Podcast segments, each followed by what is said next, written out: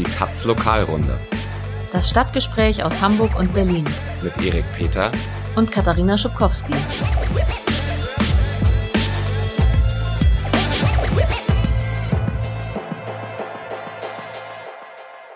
Hallo zu einer neuen Folge der Lokalrunde, eurem Lieblingspodcast zu Politik und Bewegungsthemen aus Hamburg und Berlin. In Berlin sind wir auch heute, wie immer an meiner Seite. Katharina, hallo. Moin.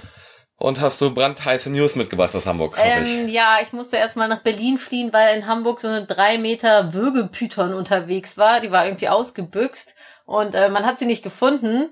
Ähm, es war auch relativ äh, pessimistische Erwartung, dass man sie erst im Frühjahr vielleicht wiederfindet, weil so eine Schlange irgendwie ziemlich lange ohne Fressen auskommt.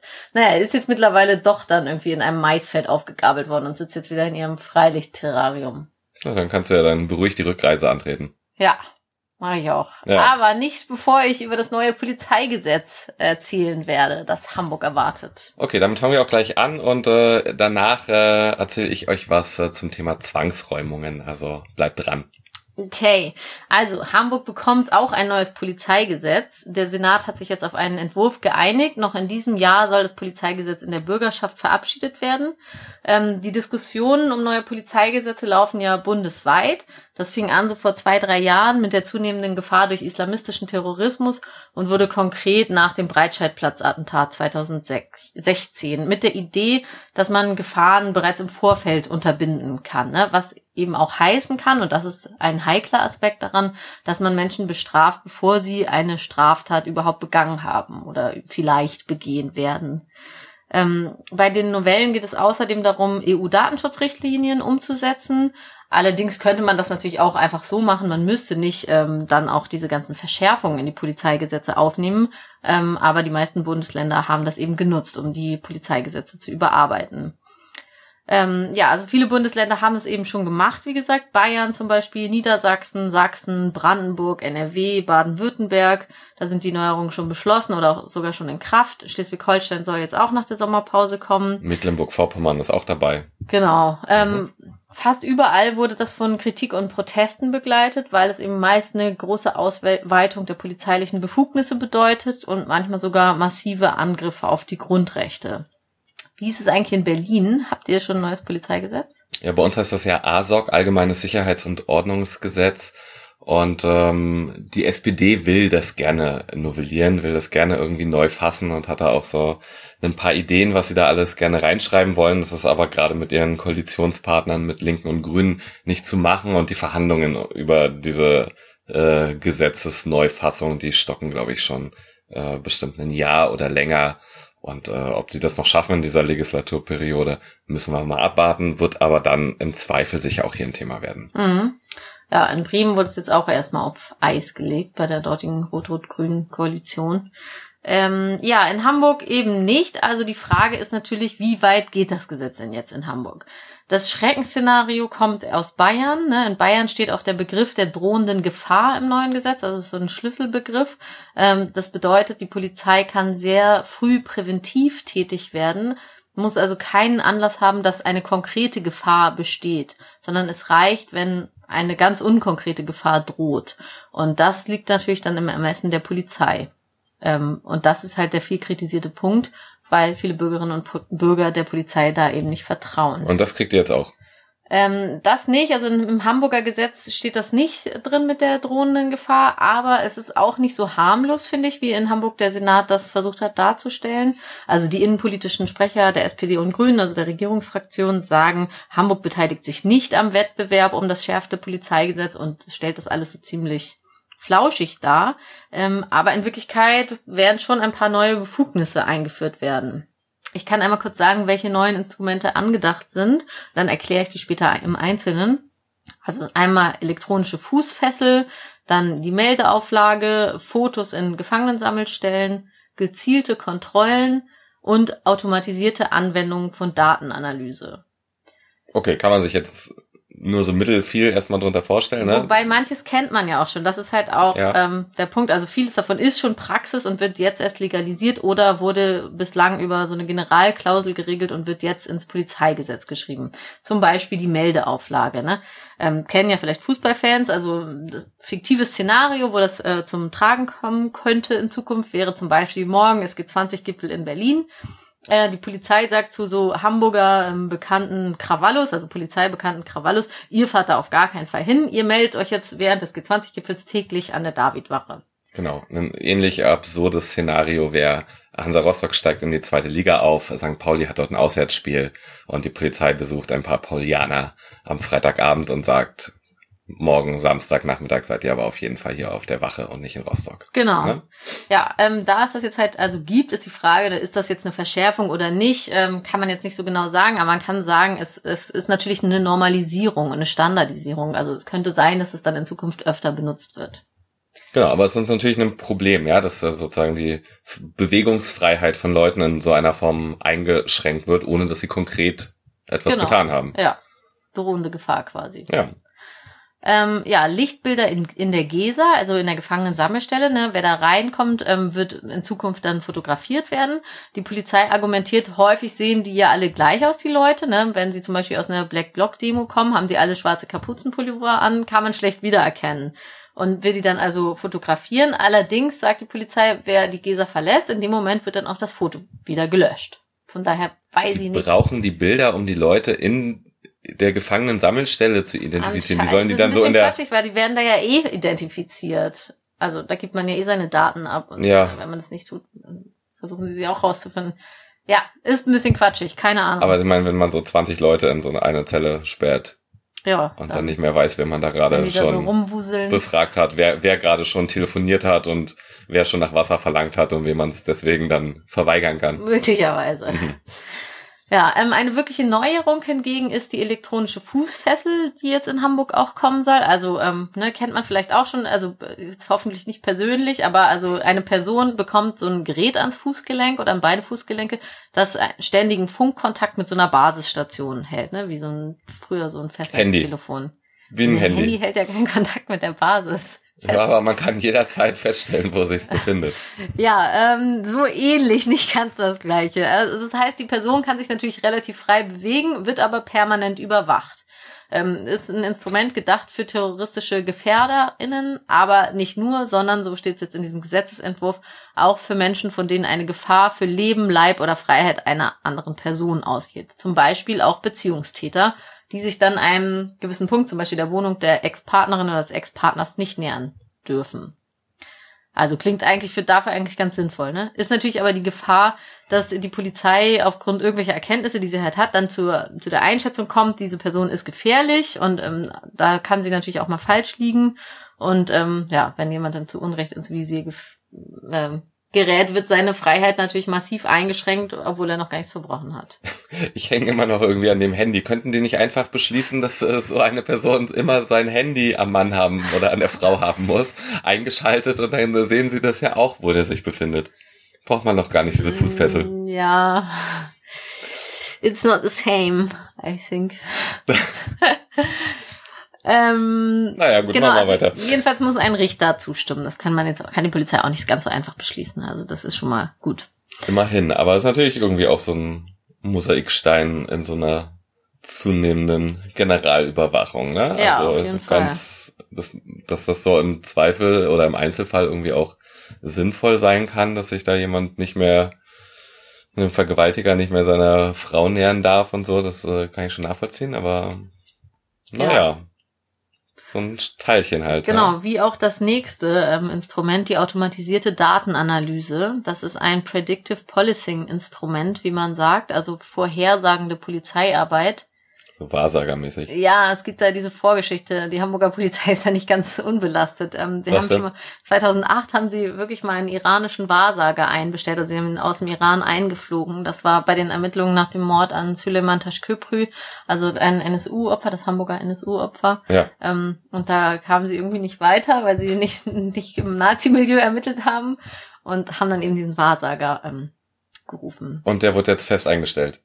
Ähm, nee, so ist es nicht. Ähm, aber sie können jetzt dann personenbezogene Daten zukünftig in einer automatisierten Anwendung ähm, verarbeiten. Das heißt, also es geht, sie hauen es dann in irgendeine Software wahrscheinlich, wo es darum geht, ähm, Beziehungen und Zusammenhänge zwischen Menschen, Gruppen, Organisationen, Institutionen äh, oder auch Sachen raus äh, auszuleuchten. Das ist ein bisschen so, Big Data Verarbeitung ja, auch, ne? Und alles wie gesagt zur vorbeugenden Verbrechungsbekämpfung, ne? nicht zur Aufklärung von Straftaten. Mhm. Also eigentlich geht es darum, Prognosen zu erstellen, wer gefährlich werden wird. Also von daher diese hervorsagende Polizeiarbeit. Mhm. Also eigentlich auch der Begriff der drohenden Gefahr, obwohl Absolut. der nicht im Gesetz verwendet wird. Mhm. Ja.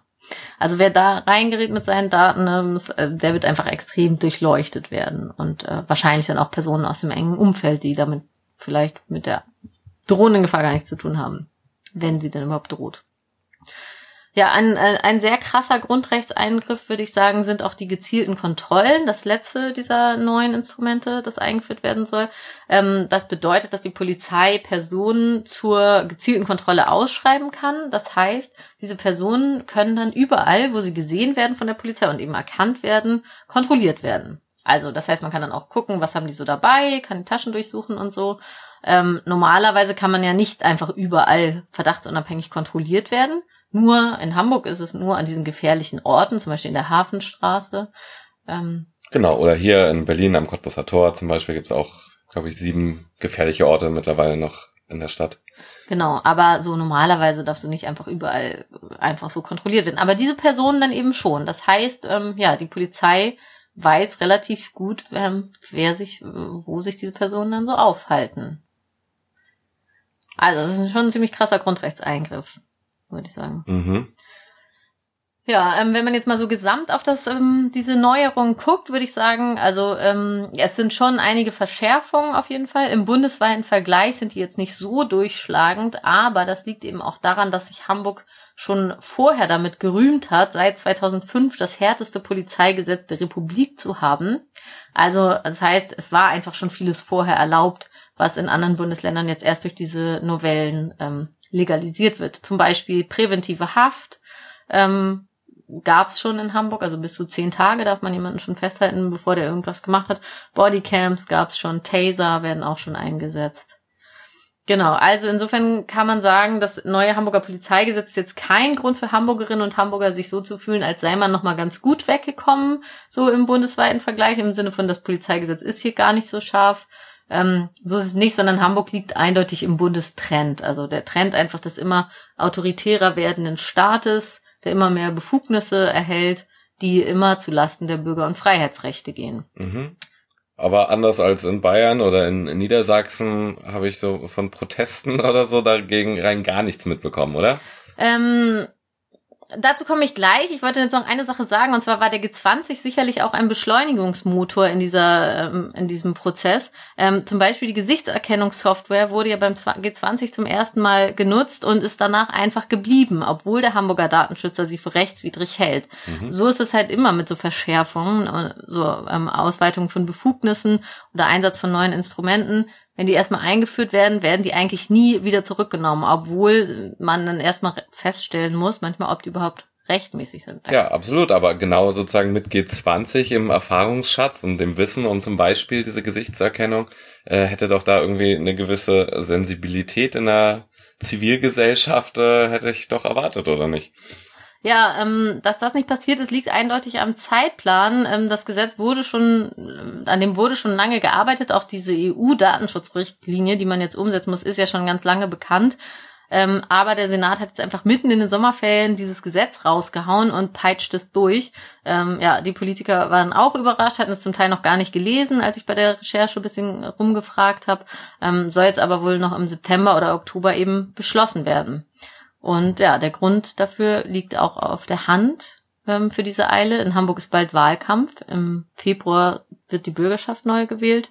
Und ähm, ja, im Wahlkampf ist so ein Polizeigesetz, gegen das sich möglicherweise ein Protest noch regt, natürlich ähm, nicht so nice to have. Mhm. Also lieber schön in den Sommerferien. Gut, das ist dann also vielleicht dann wieder eine Frage, mit denen sich Gerichte im Nachhinein beschäftigen werden. Also soweit ich das mir das bekannt ist, wird wohl gegen die meisten Polizeigesetze, neuen Polizeigesetze in den Bundesländern schon geklagt. Und wenn es da ja auch solche Grundrechtseingriffe gibt mit dem neuen Hamburger Gesetz, da werden sich ja vielleicht auch Leute finden, die das dann auch auf diesem Wege versuchen werden. Ja, der Hamburger ne? Datenschützer ist ja auf jeden Fall ziemlich aktiv. Ja, stimmt, genau. Gut. Was Gut. geht in Berlin? Ja, in Berlin. Ich war ja letzte Woche bei einer Zwangsräumung einer Wohngemeinschaft im Wedding, habe äh, die Nacht vor der Räumung dort verbracht und habe mir angeschaut, wie versucht wurde, diese Zwangsräumung zu verhindern. Ähm, genau, will aber sozusagen noch mal ein bisschen größer auf dieses Thema gucken. Ne? Also der Begriff Zwangsräumung ist ja so in der Linken irgendwie eigentlich äh, bekannt und viel verwendet und irgendwie auch so ein, so ein politischer Kampfbegriff, ähm, wo jeder eigentlich äh, eine Vorstellung von hat. Ähm, aber jetzt äh, ihr Immobilieneigentümer unter, unter, unter unseren Zuhörern, ihr fragt euch ja vielleicht, wie kommt ihr eigentlich dazu, eure Mieter loszuwerden. loszuwerden und so eine schöne, sozusagen mit so einer schönen Zwangsräumung ähm, dann die Wohnung leer übergeben zu bekommen. Ähm, ich habe mir also mal die Vermietertipps ähm, bei Immo Scout angeschaut, der einfache Weg zur Zwangsräumung. Ähm, naja, eine Voraussetzung ist es natürlich, ähm, erstmal, dass ein Mietverhältnis rechtmäßig gekündigt ist. Das geht natürlich nicht einfach so, sondern nur, wenn Mieterinnen ihre vertraglichen Pflichten verletzen, etwa durch Ruhestörung oder weil sie irgendwie Schäden in der Wohnung anrichten. Ähm, dann muss der Vermieter erstmal natürlich auch abmahnen und kann erst dann, wenn es keine Besserung gibt, kündigen. Und in der Regel wird dann irgendwie eine ordentliche Kündigung ausgesprochen mit einer gewissen Kündigungsfrist und in massiven Fällen kann auch fristlos gekündigt werden. Äh, häufigster Grund, äh, um Mietverträge zu kündigen, ist, äh, sind sicherlich Mietrückstände. Normalerweise wird angenommen, ich glaube die meisten nehmen an, dass äh, man irgendwie zwei Monate mit der Miete im Rückstand sein muss, äh, damit man gekündigt werden kann. Das stimmt aber nicht ähm, schon na, bei einer Monatsmiete plus einem Cent aus zwei aufeinanderfolgenden Monaten gibt es den Grund äh, für seine Kündigung. Ähm, genau, wenn da fristlos gekündigt wird, wie das eigentlich üblich ist, dann gibt's immerhin noch die Möglichkeit äh, für Mieterinnen, sich zu retten, wenn irgendwie dieser Mietrückstand dann schnell ausgeglichen wird. Ähm, für Vermieter ist das aber irgendwie natürlich ein Problem, wenn die sich dann immer retten können und äh, die behelfen sich deswegen inzwischen damit dann auch äh, ordentlich zu kündigen und äh, das hat dann auch weiter Bestand. Das heißt, äh, ne, Mieter haben dann ihre Miete vielleicht irgendwie dann mal mit anderthalb Monaten Verspätung gezahlt, alles ist okay und es bleibt trotzdem der Grund, äh, die dort loszuwerden. Da gibt's auch eine sehr, ich würde sagen, sehr vermieterfreundliche Rechtsprechung äh, in diesem Land. Ähm, genau. Wenn dann eine Mieter aber keine Anstaltung, äh, keine Anstalten macht, auszuziehen nach einer Kündigung, ähm, dann darf man natürlich nicht eigenmäßig, äh, eigenmächtig handeln, äh, sondern muss. Du meinst seine Cousins vorbeischicken oder seine Kollegen. Könnt, könnt ihr das mal erledigen? Ja, genau. Ja. Oder mal bei der, oder bei der Polizei anfragen. Ähm, könnt ihr, könnt ihr mir kurz helfen? Genau. Ich muss da jemanden diskret loswerden. okay, ja, das geht nicht. Das geht nicht. Sondern? Sondern man muss zu einem Gericht, äh, sozusagen normalerweise das Amts- oder Landgericht, Landgericht und muss dort einen Räumungstitel erwirken. Das äh, Gericht entscheidet dann im Normalfall genau darauf, äh, setzt nochmal eine Frist und wenn die verstrichen ist, dann kann der Vermieter den Gerichtsvollzieher ähm, beauftragen. Ähm, der geht dann im Normalfall Morgen auch sogar. Um fünf dorthin. Na, geht er erstmal persönlich vorbei und sagt, äh, hallo, ich bin der Gerichtsvollzieher und in drei Wochen räume ich sie hier aus äh, der Wohnung. Ähm, genau. Wenn Leute dann sozusagen bis dahin zu, in diesem ganzen Prozess ausziehen, dann spricht man noch gar nicht von Zwangsräumung. Das ist dann nur in Anführungsstrichen ein erzwungener Umzug. Das ist dann sowas wie eine freiwillige Ausreise statt einer Abschiebung. Genau, ganz ja. genau. Ähm, naja, ähm, der Gerichtsvollzieher im Normalfall ähm, der be beauftragt dann eine Speditionsfirma, wo der Vermieter in Vorleistung gehen muss und irgendwie erstmal irgendwie 2000, 2000, 3000 Euro hinlegen muss. Ähm, Uh, genau. Für was? Für den Umzug oder was? Für, für, diesen, Auszug. Genau, um dort irgendwie die Wohnung leer zu räumen und uh, sozusagen die Kosten für den Gerichtsvollzieher und dann muss ja auch noch das Schloss aus Teurer Spaß, so eine ausgetauscht werden. Ne? Für den Mieter. für den, ja genau, für den Mieter am Ende, aber erstmal natürlich muss der Vermieter in Vorleistung gehen und weil das denen ja auch nicht zuzumuten ist, gibt es noch das sogenannte äh, Berliner Modell oder die Berliner Räumung und das ist äh, eine Räumung ohne Umzugsunternehmen. Das heißt, da geht der Gerichtsvollzieher nur hin, tauscht das Schloss aus und äh, damit ist die Sache sozusagen abgeschlossen, ist viel günstiger und dann kann der Mieter irgendwie gucken, wie er, der Vermieter, Entschuldigung, der Vermieter gucken, wie er dann die Wohnung irgendwie leer kriegt. Ähm, genau, soweit eigentlich erstmal der Prozess irgendwie einer, einer Zwangsräumung. André Holm, der Staatssoziologe, der hier auch äh, mal kurz äh, davor war, Staatssekretär, Wohnungsstaatssekretär in Berlin zu werden, der hat eine Studie zu Zwangsräumung gemacht, wo ich mal reingeguckt habe und dann sagt er, das sind äh, Zwangsräumungen sind äh, ein elementarer Bestandteil eines auf Eigentum basierten Verteilungssystems von Wohnraum und der Staat erfüllt dabei die Aufgabe, die Eigentumsrechte zu schützen und durchzusetzen. Ähm, nun gut, was kann man dagegen tun? Ähm, möglich ist es für Mieter, eine Mietschuldenübernahme zu beantragen. Ähm, das passiert auch relativ häufig. Ähm, kann man sich also zum Amt wenden und kann da auch Hilfe kriegen. Ähm, Aber im Moment, häufig kommen die Schulden ja vom Amt. Ne? Also häufige Gründe, glaube ich, für Zwangsräumungen sind, dass äh, zum Beispiel das ähm, Sozialamt nicht gezahlt hat, die Miete. Ähm, und dann ist man im Rückstand und dann wird man zwangsgeräumt und dann hatte man selber eigentlich gar keine Schuld. Oder man wurde sanktioniert, aber es ist ja nicht immer rechtmäßig. Genau, die Probleme kommen schon häufiger irgendwie vom Amt, vom Jobcenter. Ähm, wahrscheinlich kann man aber auch, wenn Schulden angelaufen sind, weil das Jobcenter nicht bezahlt hat, trotzdem beim Amt eine Mietschuldenübernahme beantragen. Okay, ja. ähm, das glaube ich ist gar nicht ausgeschlossen. Das ist aber natürlich trotzdem nichts, was irgendwie immer irgendwie die Probleme löst. Ähm, Wenn es dann sozusagen ähm, weitergeht, dann können räumungsbedrohte Mieter dann auch noch äh, Räumungs- und Vollstreckungsschutz beantragen. Beispielsweise, weil sie eine schwere Krankheit haben, irgendwie alt sind, sich da eigentlich nicht rausbewegen können, Suizidgefahr haben und so. Aber so sichere Hebel um Zwangsräumungen zu verhindern, sind das alles nicht. Ähm, deswegen gab es in den letzten Jahren dann auch schon vermehrt Proteste und immer wieder Versuche, Zwangsräumungen zu verhindern in Berlin. Ähm, manchmal mit Erfolg, ja, dann rücken Gerichtsvollzieher auch wieder ab. Ähm, und kommen dann aber irgendwie, kommen dann irgendwie zwei Wochen später wieder. Das ist dann manchmal vielleicht noch genau die Zeit, die es braucht, um vielleicht noch irgendwie eine Einigung zu erzielen. Ähm, und klar, wenn es aber angekündigt ist, dass es da Proteste geben soll, dann rücken die Gerichtsvollzieher auch gleich mit der Polizei an, ähm, die ihnen dann irgendwie helfen, ihre Aufgabe äh, zu verrichten. Und dann ist das äh, auch nicht wirklich ein Erfolgsrezept. So war es jetzt auch bei dieser WG im Wedding, wo ich war. Das heißt, da ist öffentlich dazu aufgerufen worden, diese Zwangsräumung zu verhindern.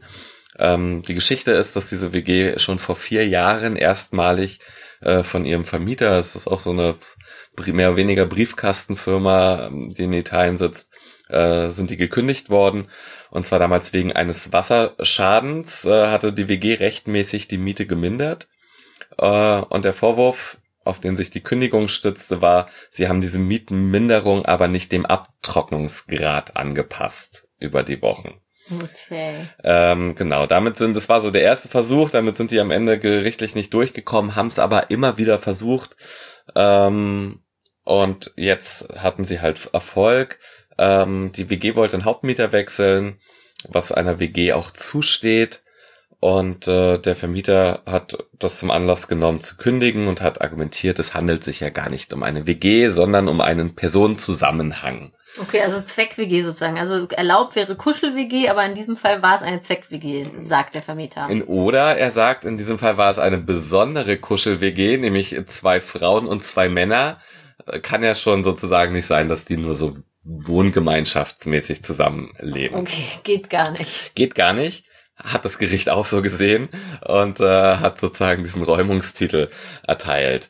Die WG hat jahrelang äh, sozusagen relativ in der Dubliner Straße in äh, Wedding, ja, manche äh, werden diesen Fall von diesem Fall gehört haben, hat also lange versucht, Aufmerksamkeit für ihren Fall ähm, zu schaffen und äh, das sozusagen jetzt auch bis zuletzt. Und sie haben also eingeladen, ähm, dass man bei ihnen übernachten sollte ähm, damit man dann morgens äh, die Zugänge zum Haus blockieren kann, ja, und das dann ähm, schon mit Sicherheit sozusagen tun kann, mm, ohne dass die Leute, die irgendwie auch kommen wollten ab 6 Uhr, dass die dann vielleicht schon irgendwie hinter irgendwelchen Polizeiketten stehen und gar nicht mehr bis zum Haus vorgelassen werden. Das heißt, das waren dann so knapp 25 Menschen, die dann ab dem Abend dort waren, ähm, dort planiert haben und äh, dort irgendwie noch zwei, drei Stunden geschlafen haben, bis es dann morgens losging.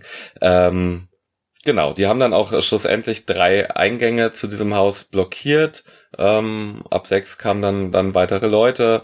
Ähm, sah eigentlich ganz gut aus, waren jetzt nicht, also waren insgesamt war da eine dreistellige Zahl an Leuten, aber die einzelnen Blockaden waren jetzt sicher nicht unüberwindbar äh, für die Polizei hat sie aber auch gar nicht erst versucht, sondern äh, die Polizisten haben einen äh, anderen Hauseingang genommen, der auf eine andere Hofseite führte, haben sich da von dem Zaun im Hof aber nicht abhalten lassen, genauso wenig von der verschlossenen Hauseingangstür, da sind sie einmal so reingebrochen ähm, und haben da also der Gerichtsvollzieherin den Weg geebnet. Ähm, naja, das war auch eigentlich allen klar, dass man diese Zwangsräumung da nicht aufhalten kann. Die Wohnung hatten die vorher ausgeräumt, die war schon leer, so. Das sind natürlich dann auch, wenn die Gerichtsvollzieherin sozusagen die Wohnung räumen, räumen lassen muss noch, dann sind das auch nochmal extra Kosten, die denen aufgebürdet werden. Ähm, genau. Was ich vor allem interessant und eigentlich also vor allem erschütternd fand äh, an der ganzen Geschichte waren die Reaktionen der direkten Nachbarn. Also schon an dem Abend ging das los. Äh, ich bin da irgendwie durch den, durch den Hausflur gelaufen. Da gab's Nachbarn, die pöbelten, weil da noch so ein paar Pfützen waren äh, von einer Waschmaschine, die runtergebracht wurde. Ähm, so, das hat ihnen gar nicht gepasst. Und äh, später ähm, war eine direkte Nachbarin, die irgendwie so wütend äh, ihre Tür aufgerissen hat und sich beschwert hat über angebliche Ruhestörungen. Meinte, wenn ihr nicht sofort ruhig seid, dann rufe ich sofort die Polizei und dann seid ihr hier noch viel früher raus. So, das war irgendwie schon mal unschön. Okay, also das nachbarschaftliche Verhältnis war jetzt nicht gerade das Beste. Ja, da um die Nachbarschaft ist es jetzt nicht so schade für die WG. Ja, die finden vielleicht anderswo äh, bessere Nachbarn. Also es ging ja dann auch noch weiter, ne? Am nächsten Morgen um fünf, so die ersten paar Personen standen im Hof und wollten gleich rausgehen zur Blockade. Ähm, da ist ein Nachbar auf den Balkon getreten, der hatte irgendwie einen Schlagstock in der Hand. Oh Gott. Hat sie mega aggressiv angepöbelt, ne? Ähm, verpisst euch, ihr scheiß Zecken, so in Oha. dem, auf dem Niveau. Und der bekam dann auch noch Unterstützung von anderen Nachbarinnen, die dann auch noch ans Fenster traten und sich beschwert haben über den Rummel und ähm, darauf hingewiesen haben, sie müssten ja arbeiten im Gegensatz zu sozusagen den, den Leuten hier zu dem Pack, die ja anscheinend nichts zu tun haben, außer hier irgendwie Unruhe zu stiften. Und ich meine, es war ein einfaches Haus in einem sozusagen ne, ehemals roter Wedding, so Arbeiterbezirk, in einem einfachen Viertel. Ähm, das waren alles Leute, die nicht zu den privilegiertesten gehören. Ähm, also ja, Arbeiter oder Leute, die womöglich die Nächsten sind, ähm, die aus ihren Wohnungen getrieben werden. Ähm, und ich frage mich eigentlich seitdem, was dieses Verhalten, ne, diese Empathielosigkeit und diesen Egoismus ähm, und auch gerne so ein Sozialchauvinismus, ne, so, ey, ich arbeite und pff, ihr, pa ihr Pack tut das ja, tut das ja natürlich nicht, ähm, was das erklärt, ne? Also ich meine, Neid, ich glaube, es ist Neid. Auf die Zwangsräumung? Nee, auf die Solidarität. Da waren ja irgendwie 100 Leute. Ja. Ähm, und hat jetzt auch nicht jeder 100 Freunde, die dann vorbeikommen, ne? Also ich glaube, es ist auch manchmal so eine so eine Angst, wenn wenn man irgendwie Abstiegsangst hat oder Angst irgendwie ja noch seinen prekären Job zu verlieren oder seine seine zu teure Wohnung oder so, dass dann häufiger Mechanismus ist, statt sich zu solidarisieren mit denen, die in der gleichen Situation sind, sich irgendwie mit denen zu verbünden, versucht man lieber sich abzugrenzen von denen, denen auch der Abstieg droht und es so noch quasi durch diese Abgrenzung auf die Gewinnerseite zu schaffen irgendwie. So. Also man gehört ja gar nicht zu den Gefährdeten. Mhm. Das wird natürlich in den meisten Fällen nicht klappen. Ja, das ist so, so ein bisschen fragt man sich ja dann trotzdem, wo ist so diese Solidarität der Ausgebeuteten, ne, der, der Arbeiterklasse untereinander, worauf immer die Linke seit, äh, seit 100 Jahren oder mehr hofft. Ja. Vergeblich, ne? Ja, ja. Ist jetzt nicht das erste Mal, dass auffällt, dass das irgendwie schlecht funktioniert. Ja. ja. Traurig. Genau, das war wirklich ein bisschen bestürzend. Und das war jetzt das traurige Ende auch von der Zwangsräumung? Das war das, genau, das war das traurige Ende. Die Polizei und Gerichtsvollzieher sind da, haben sich ihren Weg gesucht und deswegen waren dann die Blockaden an einer Stelle dann ja auch witzlos und haben sich aufgelöst und es gab noch eine kleine, eine kleine Demo.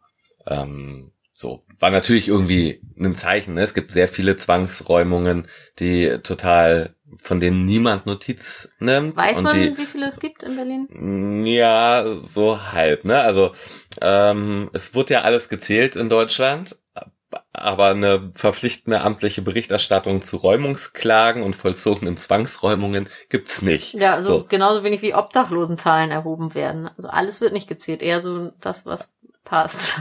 Ja, genau. Also das, was äh, Probleme sichtbar macht, zählt man dann vielleicht nicht Ja. so gerne. Obwohl äh, Berlin will jetzt seine Obdachlosen zählen. Ich glaube, das soll noch in diesem Jahr Mhm. passieren. Äh, wenigstens da passiert irgendwie was. Ähm, es gibt aber trotzdem Zahlen ähm, und die sind erstaunlicherweise eher rückläufig. Laut dieser Studie von André Holm äh, wurden bis 2012 jährlich etwa 5.000 bis 7.000 Räumungstermine von den Gerichtsvollziehern angesetzt. Und äh, aus aktuellen kleinen Anfragen ähm, gehen die Zahlen von 2016 und 2017 von etwa dreieinhalbtausend Räumungsterminen noch aus. Da fehlen allerdings zwei Bezirke, die die Zahlen gar nicht erheben. Also sind vielleicht eher 4000. Wenn man das so hochrechnet, dann sind wir bei knapp über zehn äh, Zwangsräumungen am Tag in Berlin, wovon natürlich die übergroße Mehrheit total im stillen äh, heimlich sozusagen geschieht, ohne dass die Öffentlichkeit daran Anteil nimmt.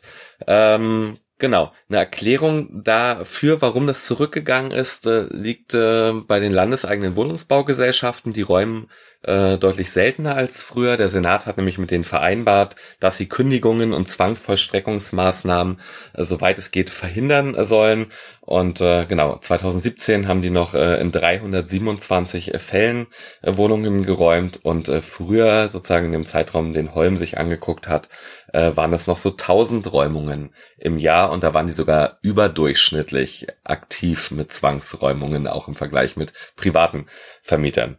Mm, Andererseits sind aber natürlich heute die Folgen so einer Zwangsräumung nochmal deutlich schlimmer geworden, ähm, da es für Menschen, die ihre Wohnung verlieren, quasi ja nicht mehr möglich ist, in Berlin eine Wohnung zu finden zu einem ähnlichen Preis. Ähm, das bedeutet irgendwie zwangsläufig, dass eine Zwangsräumung heute eine Verdrängung aus der Nachbarschaft ist und oft bedeutet es eine Wohnungslosigkeit, also dass man keine eigene Wohnung mehr hat, aber dann noch irgendwie in einem staatlichen Nothilfe oder äh, auf einer Couch von einem Freund unterkommt. Und es kann natürlich in letzter Konsequenz auch äh, Obdachlosigkeit bedeuten. Ja, äh, es steht jetzt sogar an, ein nächster prominenter Fall einer angekündigten Zwangsräumung. Am Mittwoch äh, soll es den äh, Späti, berühmten äh, Späti in der Oranienstraße 35 in Kreuzberg treffen. Dem ist vor einem Jahr die Miete verdoppelt worden. Das können die nicht zahlen. Ja, eine Familie, eine türkische Fa- Familie, die seit über 30 Jahren im Kiez ist äh, mit ihren Geschäften.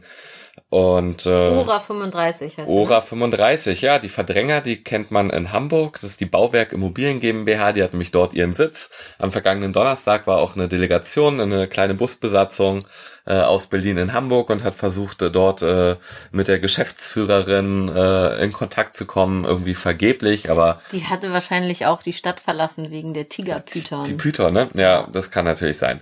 Genau, deswegen kommt es jetzt wohl zum Showdown da am Mittwoch, äh, will die Gerichtsvollzieherin kommen und ich Kreuzberg war jetzt schon wochenlang auf den Beinen eine Demo und Kundgebung nach der nächsten. Da wird es dann, glaube ich, eher größere, größere Proteste gegen geben. Aha. Ja, wenn es um den äh, eigenen Lieblingsspäti geht, da sind die Leute nicht zimperlich, ne? Nee, Ja. Not my Späti. Don't touch my Späti. don't touch my Späti. Alles klar. Gut, äh, ich meine, ich bin auch ganz äh, trocken schon im Mund. Ich bräuchte vielleicht jetzt auch mal so ein Späti-Getränk. Späti. was am Sonntag ja so eine Halbschwierigkeit in Berlin darstellt, aber Nicht so äh, anderes Hamburg, Thema. aber ja, darüber reden wir wann anders mal. Ja, Gut, wir melden uns in zwei Wochen wieder. Bis dahin, lest uns, kauft die Taz, folgt uns auf Twitter, äh, folgt mir auf Twitter. mir auch. Und ähm, so ist das nämlich mit der Solidarität, ne? Bei den Leuten, die von Abstiegsängsten geplagt sind. Ich habe keine Abstiegsangst, es Okay. geht immer aufwärts. Egal, das klären wir Ja, auch okay. jetzt äh, gleich. Ja, Okay, wir verabschieden uns. Bis dann, macht's gut, haut rein. bis dann. Ciao.